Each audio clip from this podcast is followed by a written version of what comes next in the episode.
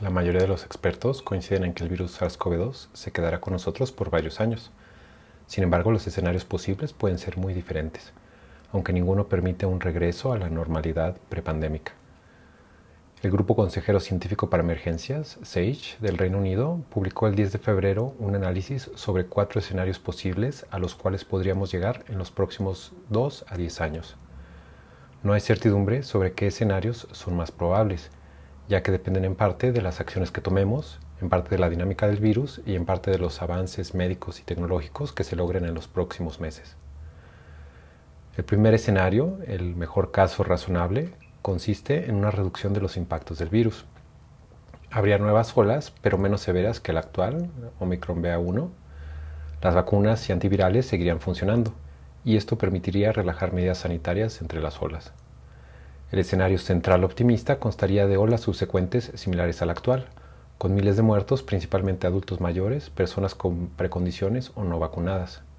Se requerirían retomar medidas sanitarias en los años malos.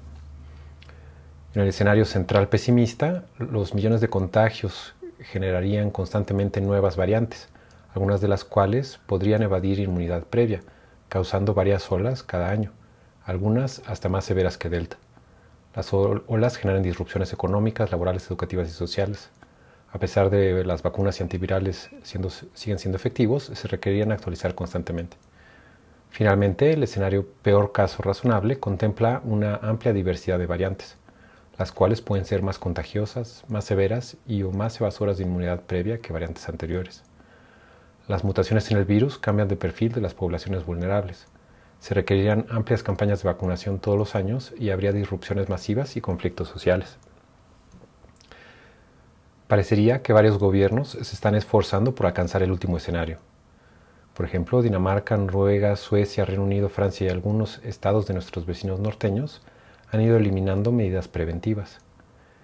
El argumento danés es que su población ya tiene un alto porcentaje de vacunación, un 81%, entonces pueden dejar que la gente se contagie con pocas consecuencias.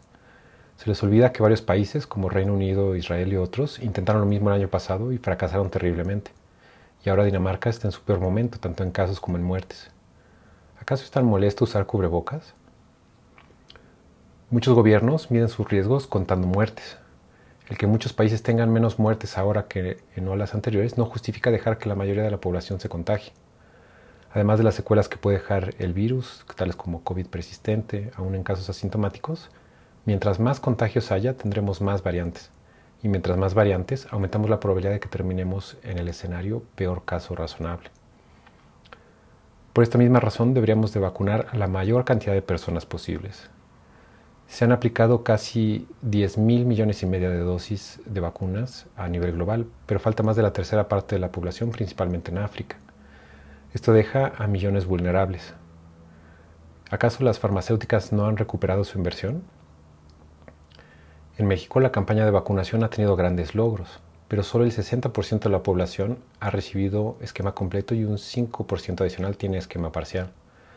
Estos números son menores a los promedios en Latinoamérica y Asia.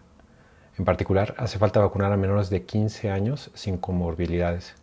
De nuevo, no importa solo que se hayan muerto pocos, los menores contagian a sus familias y amigos, continuando la propagación del virus y aumentando la emergencia de nuevas variantes.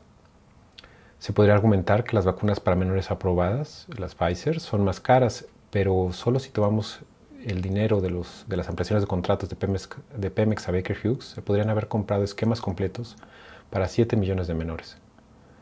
El destino no está determinado. Nuestro futuro dependerá de las decisiones que tomemos hoy. Si ignoramos los riesgos, aumentamos la probabilidad de generar catástrofes.